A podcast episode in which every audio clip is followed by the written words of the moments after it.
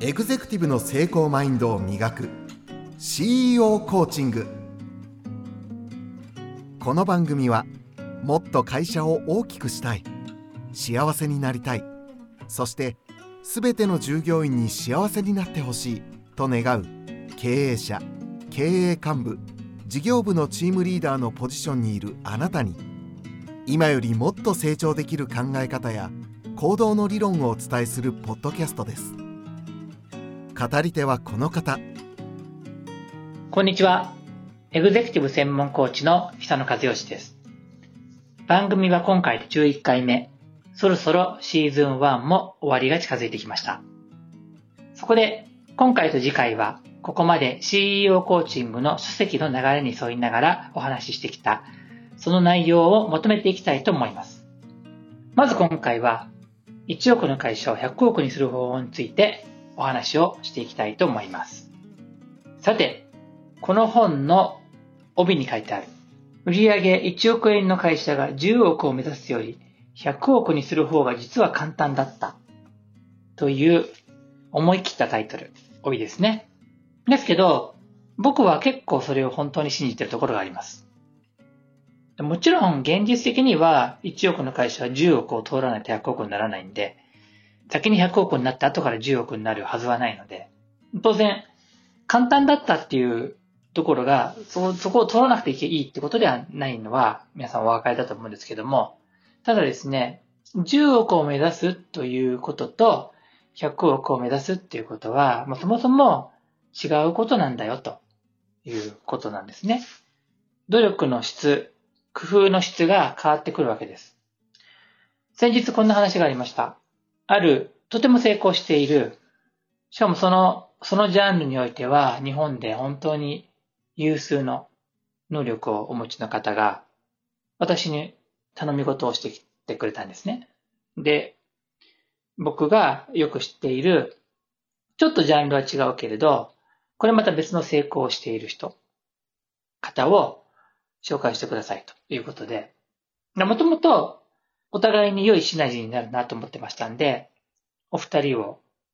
引き合わせる計画はあったんですけども、その話を双方にはしていたんですが、前者のね、その日本有数の能力をお持ちで、そのジャンルで突き抜けて活躍している方が、他のジャンルの方に会いたいと思った理由は、どうやったら数多くのお店を出すことはできるでしょうかって話だったんです。で、その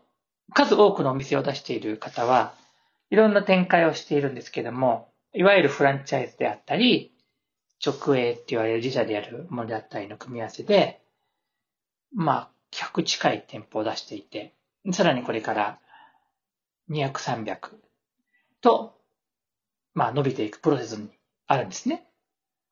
で、方や、その超一流の技術をお持ちの方は、実際にお持ちのお店というか、まあ、活動の場所は一箇所なんですね。で、圧倒的に力があるので、二つ三つ、四つって作っていくことは問題なくできるんですね。その自分の分身となる方たちはたくさんいるので、お弟子さんというのか教え子というのかですね。ところが、考えても、もう10個くらいに行ったらもう、もう十分お腹いっぱいなんですよね。なんとなく想像つきますか？一箇所やって大繁盛してるところがあって、それを二つ、三つ、四つ、五つぐらいまでは、こう、教え子なり弟子の方たちに一緒にやってもらえば、できそうな気がするけど、それが10はいいとしても20とか行くかっていうと、ちょっと疑問になってくるわけですね。本人もそれを感じられていて。しかも、自分が日本一なんで、2号店とか3号店はだんだんこう、日本一じゃなくなっていくわけです。それで、どうやってやるんだろうっていう疑問があったんですね。これ1を10にするのを目指すパターンですね。で、方や、まあ、100近くやっていて、もっと行く方がいるわけですよ。それで実際にこう会話をしていく中で話をしていて、いや、実は最初から500を目指しているんです。始めたその日から。っていう話になりました。ここまでお聞きになっては分かっていただいた、感じてくれたら、もうこれでも答えは出てるんですけども、1個出したから2個目を出す、3個目を出すっていう労力と、最初から500個1000個目指します。そのうちの1個目、2個目っていうのでは、活動の仕方が全然違うんですね。全く物の考え方が違うわけです。で、この CEO コーチングの書籍の中ではですね、そこに触れているのが、まあ、本をお持ちの方で、電子書籍でなくて紙の本の場合には、227ページに書いてある、徹底的に商品、サービスの質を向上させるって書いてあるところなんですね。で、この、この込み出しだと、いやでもその日本の超一流の方は商品サービスが最高だから一つの場所で大成功してるんですけども、ここで言うのは、それがより展開可能、そしてそれが再生産可能っていうようなものなんですね。そういう発想なんです。そうなると、あ、なるほどと。そこで言ってるサービスの質っていうのは、こっちの話かっていうことで、本で言うと1ページ遡ったところの225ページね、持ちの方開いていただくとわかるんですけども、225ページに書いてあるのが、ビジネスモデルを見直し、再現性に徹底的にこだわるって書いてあるんです。ここまで来たらもうお分かりかと思うんですけども、最初から500店舗、あるいは500拠点を目指すっていうのは、最初から再現性があるものを作っていくっていうことで、言ってみれば、入ってきた新入社員、新人の人が少し勉強すれば回していけるような仕組みを作るってことなんですね。で、かたや、自分が一流になっちゃうと、自分しかできないことになっていってしまうんで、二つ目、三つ目を使っ作っていくと、自分よりも、どうしても経験やスキルで劣る場所ができてくるわけで、できれば一番の総本山に行きたいですよね。遠隔地でそうできない場合は、まあ、じゃあ、これでいいかってしますけども、でもお互いにこう、ここが一番いいと思ってやっていくっていうところに、その、やってる側も先生がいるし、来ている側も、お客さんの側も、一番近いところっていうふうになってくると、ドライブがかからないっていうのも想像つくと思うんですね。なので、何をもってそのサービスの質、商品の質だと考えるかっていうと、それは、均一であったり、あるいは、まあ、均一に入るかもしれないですけど、いつも安定的に望む水準をクリアしているっていうようなことが、とても重要になってくるわけですね。なので、こういうふうに考えていくと、別に本当に、その、1を10にするよりも1を100にするっていう方が、うん、簡単って言い方にはちょっともちろん語弊があるかもしれないんですけども、取り組みやすいっていうことは少し伝わっていくかなと思うわけです。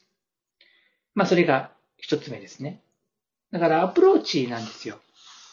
で、これ自体が、その、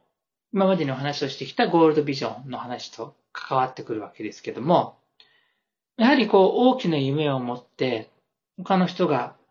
できないやらないというようなことを構想するっていうことによって、発想は変わるし、で、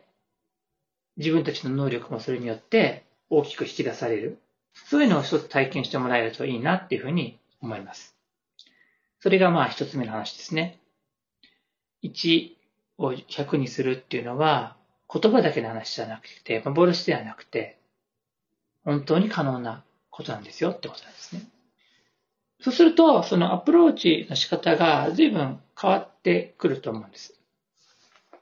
ちょっと僕の例もお話ししたいなと思うんですけども、僕自身は、もちろんこの CEO コーチングっていうものを確立して実施している、いるので、僕にはその CEO コーチングをできる人を育成するっていう方法もあるんですけども、僕はそれ、その道は、その積極的には取らないんですね。で、もちろん、必要に応じて教えたりすることはできるんですけども、実際には、もう少し違うことをやっていて、100どころか1万、10万できるようにやってます。それどういうふうにやってるかというと、まず、その CEO コーチングっていう塊は、まあ、正直言って、ゴールドビジョンという大きな体系にさらに経営の専門性とか、高いリーダーシップとかそういうものが加わっているので、想像できるものではないと思うんですが、でも CEO コーチングを分解していったら、ゴールドビジョンがあって、ゴールドビジョンをさらに分解すると、何回か前にお話をした最初の一歩はフィードフォワードなんですよ。未来に目を向けることなんですよってお話をしたと思うんですけども、そのフィードフォワード。フィードフォワードを完全に習得することができる人たちをできるだけ大勢育成しようとしています。で、今だけで100人か200人ぐらいは少なくともいるんですね。フィードフォワードがちゃんとできる人が。で、ゆくゆくはこれを万とか1万、10万って増やしていくの世界中にですね。で、それくらいフィードフォワードは簡単で取り扱いができる再現性が高いものにしていますから、でもその再現性が高いフィードフォワードだけでも十分に成果が出るので、周りの人や自分の人生を良くすることができるフィードフォワードを学びたいと言ってきてくれる人は多いんですよ。で、正式にフィードフォワードの講師を認定して、でその方たちに自分の領域で活動してもらうってことを進めてるんですね。これを僕が、僕がやってることをそのまんま同じようにやりましょうってなったら、そこまでの発展はできないんですけども、みんながこう、取り扱いやすいサイズにして、それを再現再現していくと、100、1000、1万、10万っていうのが十分に見えてくるわけですね。で、これはその最初の一歩目がやっぱりもうそもそもこれをどうやって世界中に広げていくか伝えていくかっていう話から始まっているので、その僕の努力で皆さんに伝えていくっていう部分をそこまで重視していないっていうか、丁寧にそれを伝えていける、実行していけるレベルの人たちを、と時間をそうしながら育てていく、育ってもらっていくっていう、そういうことを繰り返しているっていうことなんですね。で、ビジネス上はビジネスとしてもやっていないので、競争にならないから、人に良いこととしてやっていくので、そういう風になっていけば、広がりはもっともっと起きていくっていうことですね。さて、ちょっと話は変わるとですね、この CEO コーチングの書籍は、実は今回ですね、その最後の章なんですけども、その最後の章にしっかり話をしたいことがたくさんあるので、それを話していこうというふうに書き出した本なんですけども、書いていくとですね、やっぱり理論全体の体系をお伝えしていかないと、最後のところだけ行くと、ちょっとした読み物の経営本になってしまうんで、今後ずっと使っていくものとしては、少し何冊にもわたって見てもらわないといけないから、一冊にギュッと詰め込んだんですね。でも、やっぱり、その、そういうふうに読んでいくと、作っていくと、まあ、本自体はこう密度がこう高くて、こう濃い本で、そんなに厚くないけれど、結構あの読んでいくと難しいですって話は本当によく言っていただくんですけども、それでもね、諦めずに繰り返し読んでいくと、必ずその場面で、経営する様々な場面で自分に合ったことは書かれていると思います。正直、会社を経営してたりリーダーシップを発揮する立場にいる方であれば、必ず出会う場面がもうほぼほぼ全部網羅されてるんじゃないかなと思うんですね。実際その日常の中で、その普段僕はたくさんの相談を受けますから、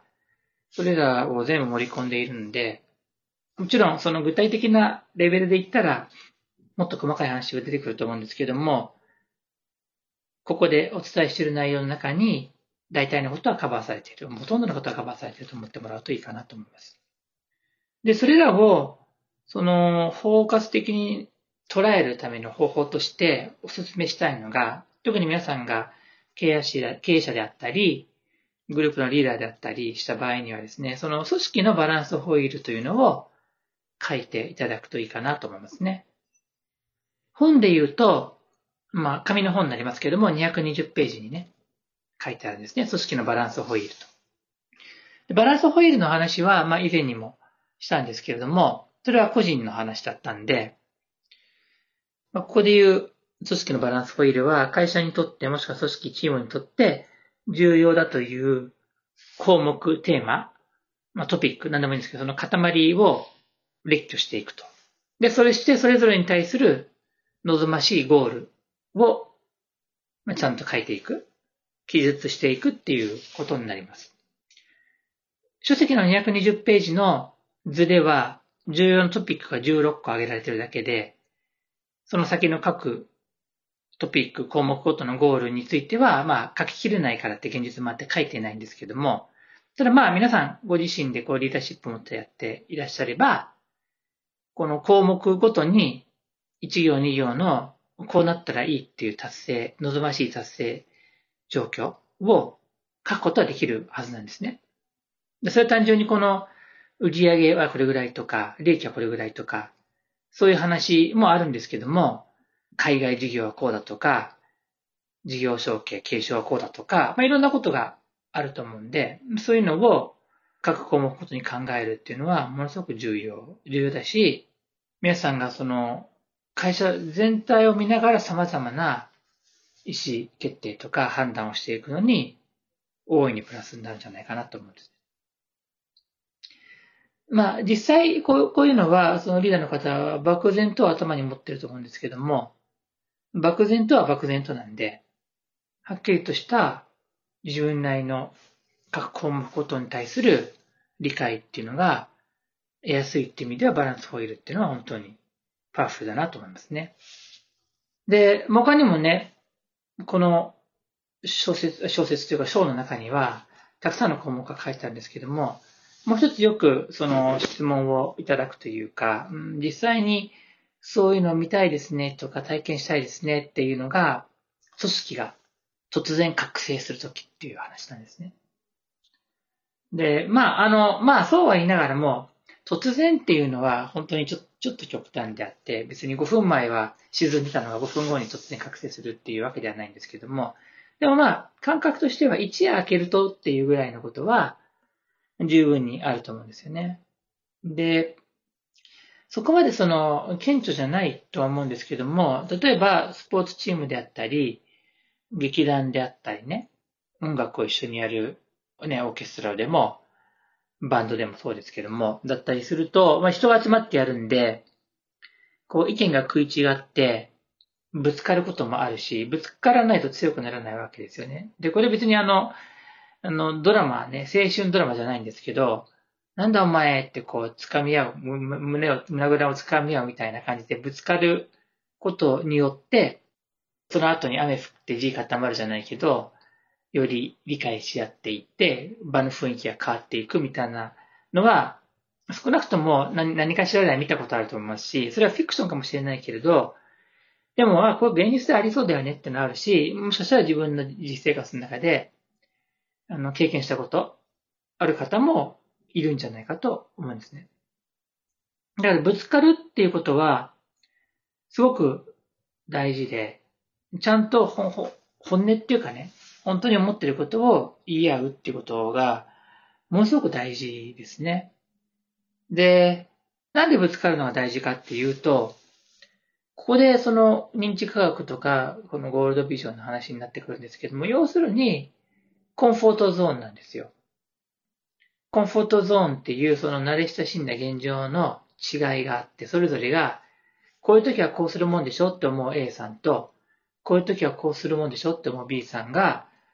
違うコンフォートゾーンを前提に話し合う、話し合う、ぶつかっていって、違うでしょ違うだろうってなってって、永遠にはこうでしょってなっていくんだけれども、それが、ちゃんとこう話し合っていくことによって、その、別々のコンフォートゾーンね、これが当たり前でしょっていう A さん、B さんのそれぞれのコンフォートゾーンが、こう話し合い、それが交わることによって、今までそんなに深く話してないけど、抽象度っていうのが一段上がるんですね。抽象度っていうのは、その A と B との案を、こう、包摂、包括したレベルにゴンと上がるわけですよ。そうすると、A でもない、B でもない、なんだかの X になるわけですよね。その X になった時に、A も B も入ってるし、それは別に折衷ではないんですよ。A も B も含む、より優れた X っていう案であったり、アイディアだったり、あるいは姿勢、取り組み方だったりになった時にみんなの気持ちが、あ、なんか今まで狭い世界を見てたとか、小さいことにこだわっていたって気がついて、ふっと意識が上がるんですね。これが、あの、覚醒するときで、あの、どっかでね、あの、組織全員がちょっと浮かび上がる感じをするっていうふうに書いた部分がある、あります。それは、あの、どうしてかっていうと、これ抽象度が上がるんですね。波に乗っていくっていう、風に乗っていく感覚っていうふうな言い方をしてもいいと思うんですけども、だから、あの、ぶつか、ぶつかるってことは、避けようとする傾向がどっかであるかもしれないんですけども、実は、すごく重要な過程であり、ステップなんですね。で、それが起きるとですね、周りのメンバーも含めて、より目線が上を向くんですよ。上を向いて、あ、できるかもって思うようになってきて、で、無意識っていうのは、皆さんの無意識ね、は、なんとなく集合的に繋がってるっていうふうに言う人もいるぐらい、意外と垣根がないんじゃないかって思われている部分があるんで、周りの人の気持ちをそのまま反映するような感じで、一つの集合的な無意識っていうかね、集合的な潜在意識みたいなものが働いて、あ、できないかと思ってたかも、できるんだ私たちは私たちはって思うようになって、全然目の色が変わるってことがあるんですね。だから、これはあの、言葉で表現しようとしても、あるんですとしか言えなくて、で、皆さんもそれを体験したことがあればわかるし、想像の世界かもしれないですけども、ただ、確かに50人、100人、1000人になった時に、その1000人がバッと変わるっていうのは、なかなか目撃しづらいと思うんですけども、皆さんもその会社の中のグループが、ね、あの小さなチームで、リーダーと2人のメンバーだったりね、あるいは、かって言われるぐらいの、まあ、5人から10人ぐらいの部下がいるようなグループだったり、であれば、その変化っていうのは感じやすいと思いますね。もうやろうという気持ちになって、発言が急に前向きになったりするっていうのはありませんか？で、それがその50人とかの部になってくると、なんかなかなかこう、みんな一緒に、うおーってなるわけじゃないし、なんかあの、戦に行くわけじゃないんで、そういう感じにはならないし、見えないですよね、表にはね。だけど、よくつぶさに見てると、みんなの心が結構変わっていて、あ、やろうっていう風になってるっていうことはあります。そういうところにこう敏感にね、なっていくっていうのももしかしたらリーダーの役目であって、しかもそのリーダーの醍醐味かもしれないですね。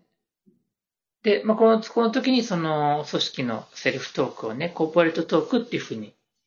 呼んでるんですけどね、組織版のセルフトークをね。そのコーポレートトークっていうのが、さっき言った A でもない B でもない X っていうね、その高、高みにあるような何かを目指すような、ような言葉になっている。ってことは、本当に多々あります。そういうね、こう、覚醒って言うとちょっと、かっこいいかもしれないですけども、でも何かしらそういう変化の場面に立ち会うことができる、そしてそれを、まあ、きっかけを作ることができるのがリーダーっていう役目、経営者っていう役目だと思いますので、まあなかなか大変な仕事ではありますけども、ぜひね、皆さんも楽しみながらやっていっていただけるといいかなと思います。まあ今日はこんなところで終わりたいと思いますが、まあこの後ですね、あの、もう少しすると、今シーズン1の最終回が次回なんですけど、シーズン2に入っていって、さらに、その具体的な話とか、事例の話が多くできるようになるかなと思います。番組への感想や質問は、ポッドキャストの概要欄にですね、お便りフォームがあるので、そちらの方からメッセージいただければ、ここでご紹介したり、質問なんかもお答えできると思いますので、ぜひ使ってみてください。それではまた次回お会いしましょう。久野和義でした。